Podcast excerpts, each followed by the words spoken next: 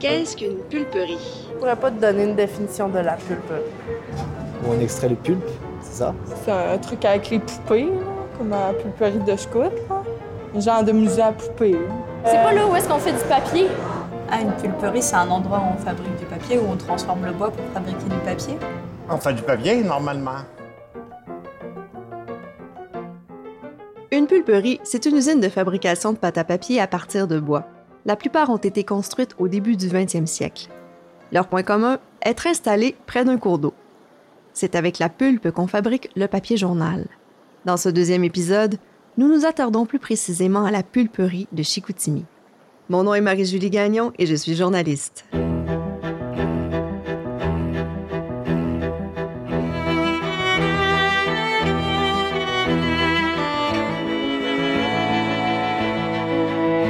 Dubuc a, fait en sorte que d'inscrire la région dans la grande industrie, c'est quelqu'un qui voyait grand. C'est l'homme de projet. Et c'est en même temps celui qui a permis d'inscrire la région véritablement dans l'histoire nationale.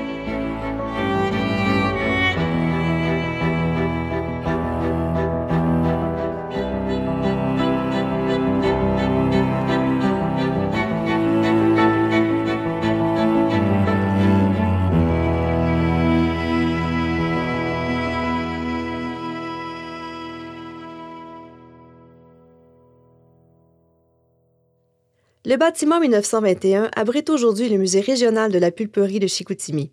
Il se trouve à proximité de la rivière Chicoutimi, en plein cœur de la ville. Autrefois, ce bâtiment faisait partie du site de la compagnie de pulpe de Chicoutimi. L'historien et muséologue Gaston Gagnon connaît chaque détail de ce lieu classé historique en 1984 par le ministère des Affaires culturelles. C'est là où je l'ai rencontré pour la première fois. Alors, Marie-Julie, on est à la pulperie de Chicoutimi. On est devant le bâtiment 1921. On voit un bâtiment qui, est- était à l'origine un atelier de réparation mécanique et fonderie. C'est une friche industrielle. Par conséquent, c'est un bâtiment qui a eu plusieurs vies. Et euh, depuis 2002, c'est le musée du Saguenay-Saint-Jean qui est implanté à l'intérieur. Alors, on voit par l'architecture, euh, c'est une architecture monumentale. Certains ont dit que c'est comme une cathédrale industrielle.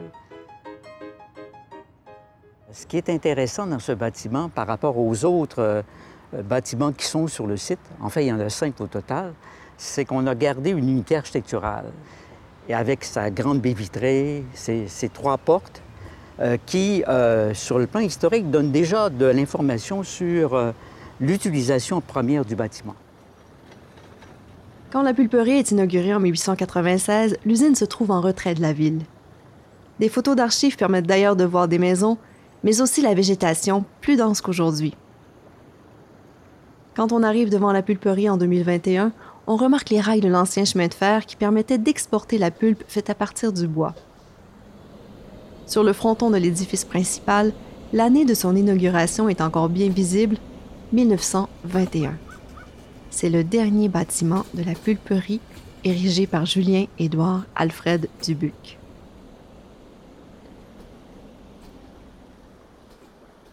L'origine de, la pulperie, bien sûr, on, l'entend de loin, là, c'est la rivière. hein, parce que la rivière, c'est la source d'eau qui va alimenter en énergie euh, les défibreurs, bon, les turbines, euh, et qui va servir aussi euh, pour le flottage du bois en amont.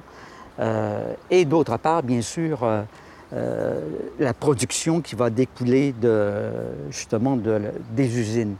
Alors, pourquoi qu'il y a des voies ferrées? Ben, il fallait exporter cette pâte, euh, d'autant que c'est un marché international, euh, notamment du côté de l'Angleterre, de la France et des États-Unis.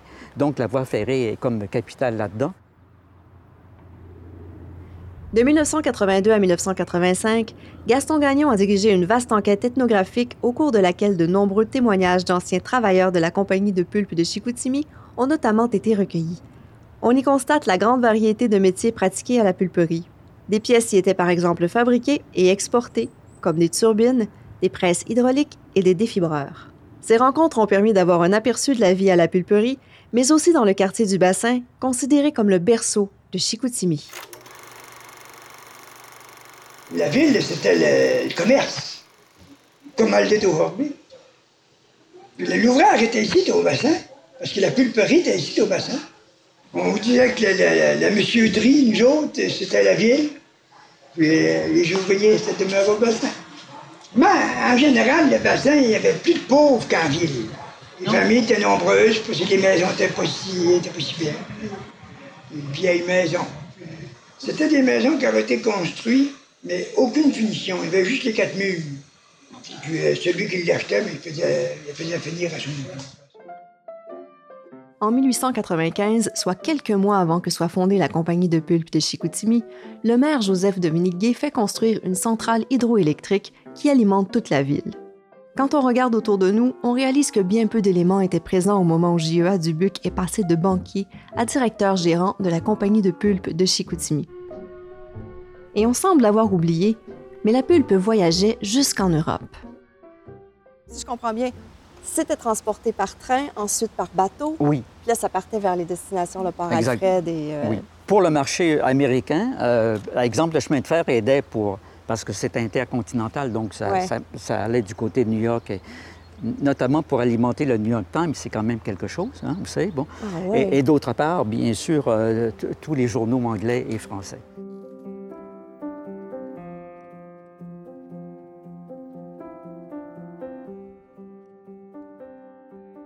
C'est intéressant du côté de, de l'histoire parce que à partir de Chicoutimi, qu'on pense peut-être fermé, au, au contraire, on était u- ouvert à l'international. Ah Et la vie de Dubuc-Lemont, d'ailleurs.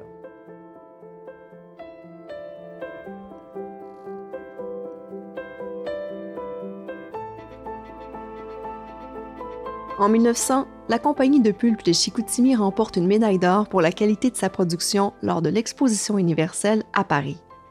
L'entreprise exporte alors les trois quarts de sa production vers l'Europe, principalement en Angleterre, tandis que le marché new-yorkais absorbe le reste. En 1910, après seulement 12 ans d'activité, la compagnie de pulpe de Chicoutimi se hisse au premier rang des producteurs de pulpe au Canada. Pardon.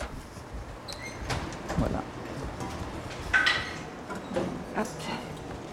Quand on arrive ici, c'est très imposant comme lieu déjà. Oui. Qu'est-ce qu'on voit, Gaston, exactement autour de nous? Là? Alors, on voit euh, donc euh, un espace avec un grand lanterneau, euh, bon, du côté du plafond, avec euh, les baies vitrées bon, qui sont devant nous. On voit aussi ces structures d'acier. Et on voit, bien sûr, des grandes fenêtres avec ces murs, bon, en granit rose.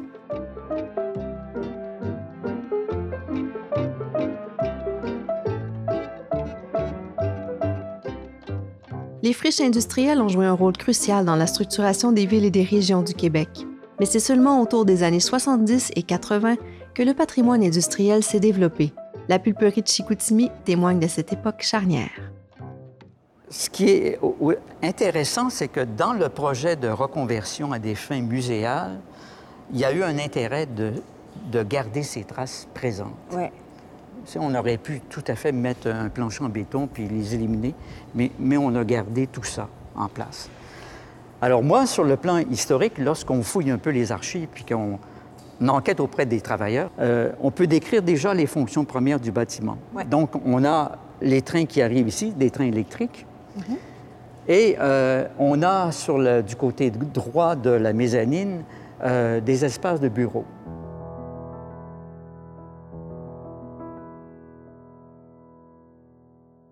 Pourquoi la fonderie? Parce que, bon, on- alors, avec les dessinateurs, on fabriquait des pièces. C'était au-delà de la production de la pâte et papier. Ouais. Donc, on a fabriqué des pièces, des pièces par exemple, pour d'autres moulins de, de pâte et papier, comme des défibreurs, bon, euh, des turbines, etc. Donc, euh, puis, ce qui est intéressant, vous voyez là toute une main-d'œuvre et des métiers qui sont rattachés à ça.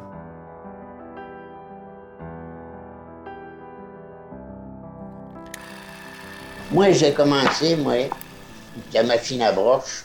Je travaillais 10 heures par jour. 9 cents et demi de l'heure. Ça me faisait exactement un salaire de 9 piastres par semaine. Dubuc, vous l'avez connu? Ben, mon Dieu, voyons. Ça, c'était un saint homme, mon ami. Je peux pas te dire autrement que ça. moi. Ce gars-là montait toutes les semaines, il venait voir les gars. Les gens se connaissaient tous. Ben oui, c'était un gentil garçon, pas fier, puis il avait une tête sur ses épaules.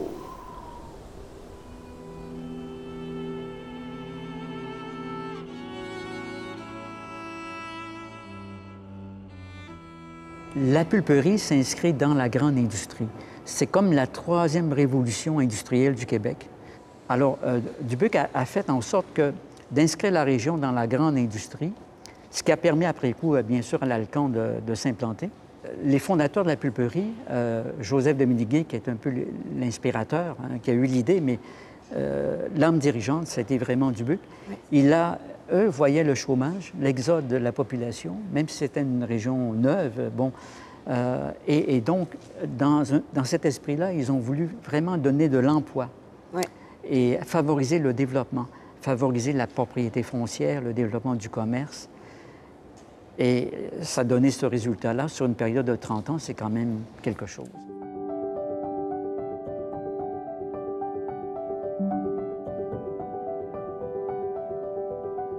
Bien, ici, c'est la réserve. Aujourd'hui, un musée, la pulperie renferme de nombreux trésors. Plusieurs objets ne sont toutefois pas visibles dans les salles d'exposition.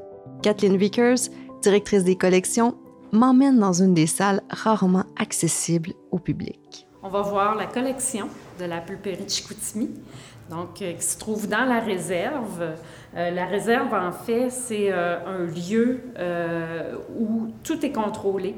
La lumière, donc y a, vous verrez, il n'y a pas de fenêtre dans ce lieu-là.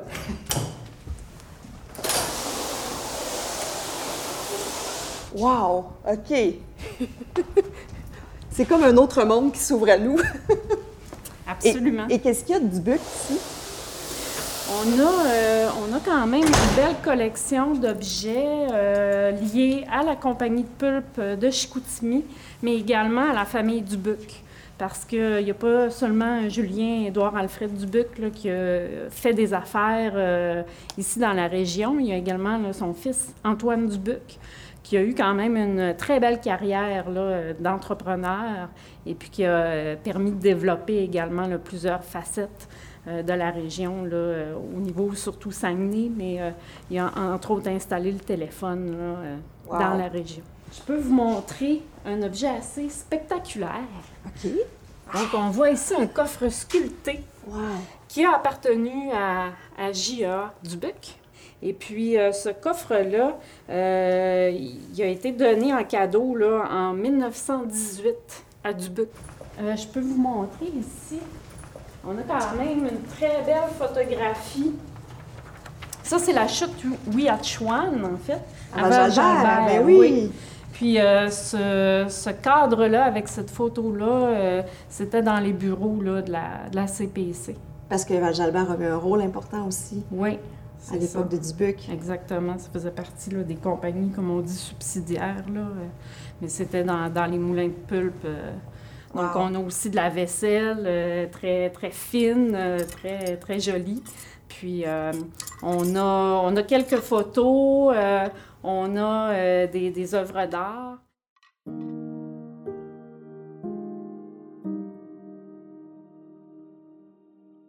Avec Rémi Lavoie, directeur des expositions, Gaston Gagnon et moi nous dirigeons vers un autre bâtiment en plein travaux de restauration. Le, le 1903, c'est le second moulin qui a été construit par Dubuc. Euh, le premier date de 1897. Uh -huh. Il est opérationnel à compter de 98. Euh, ce, qui est, ce, qui est, indicatif, c'est que c'est l'expansion rapide de l'entreprise. Bon, euh, ça, c'est vraiment le marché anglais qui s'ouvre et qui finance ce projet-là. Ce qui est intéressant, c'est qu'en même temps, on va changer de technologie.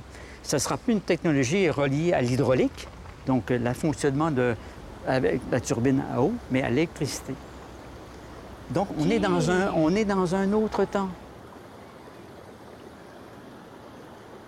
Puis Rémi, ce qu'on voit là, au niveau de la restauration, le lieu, il est complètement différent en 2021, en date d'aujourd'hui, qu'à l'époque où euh, Gaston Gagnon l'a découvert. Là. Oui, Donc, ça, a été transformé. Transformé, puis ça ouvre les portes, ça ouvre les vannes, je dirais, à un contenu euh, extrêmement euh, intéressant et foisonnant. Euh, pour le musée régional. Donc, le mandat qui, qui est quand même assez euh, large nous permet, va nous permettre dans le futur de faire beaucoup de projets, euh, de mise en lumière, de présentation, aussi de faire visiter le site de façon plus, plus, plus attrayante aux, ouais. aux, gens. Donc, ça va devenir un musée de site, hein, un musée à ciel ouvert. Ouais. Un musée qui finalement se, se, se, se répercute dans l'ensemble de la région, de la ville.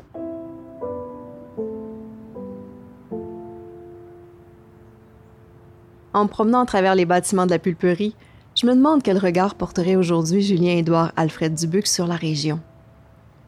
Il serait sans doute heureux de voir que l'histoire de la pulperie se poursuit, que sa vie continue. Gaston, ça fait des milliers de fois peut-être que vous entrez ici là, depuis les Oui. années 70. Qu'est-ce qui vous frappe chaque fois quand vous entrez dans la pulperie?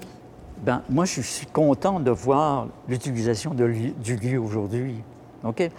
Euh, ça, c'est la même chose que pour les bâtiments euh, ecclésiaux, des églises, etc. Bon, le, patrimoine, ce qui est intéressant là-dedans, c'est que ça permet de, de garder l'histoire et, de, donc de, et en même temps, de, c'est un palimpseste. Donc, euh, c'est comme une feuille de papier où, à travers le temps, à travers, on pourrait dire, les siècles, euh, il y a eu des occupations diverses, mais chacune vient enrichir l'autre. Vo- Voyez-vous?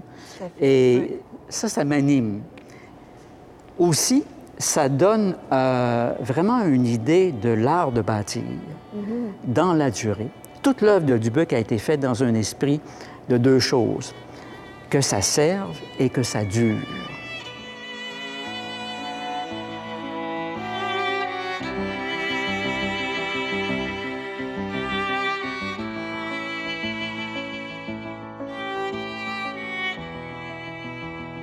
Dans le prochain épisode, Gaston Gagnon nous fait découvrir les maisons habitées par Dubuc et sa famille.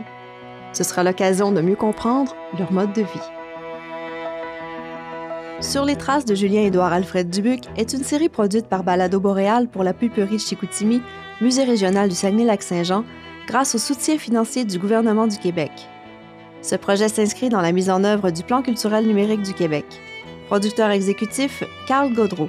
Productrice, Caroline Gagnon. À la direction de projet, Rémi Lavoie et Kathleen Vickers. À la scénarisation, à la réalisation et à la narration, Marie-Julie Gagnon. À la recherche, Gaston Gagnon. Au son et au montage, Charles-Maxime Lemay. À la conception musicale, Saga Stratégie sonore. À la conception visuelle, Alexa Tremblay-Franqueur. À la coordination, Geneviève Bélanger-Genet. Travailleurs de la pulperie entendus dans les archives, Thomas-Louis Tremblay, Raoul Turcotte, Paul Dufour et Henri Gagnon. Merci aux Archives nationales du Québec à Saguenay, plus particulièrement à Myriam Gilbert pour sa précieuse collaboration, ainsi qu'à l'Église Sacré-Cœur, au cimetière Saint-François-Xavier, à la Place du Royaume et à l'Université du Québec à Chicoutimi.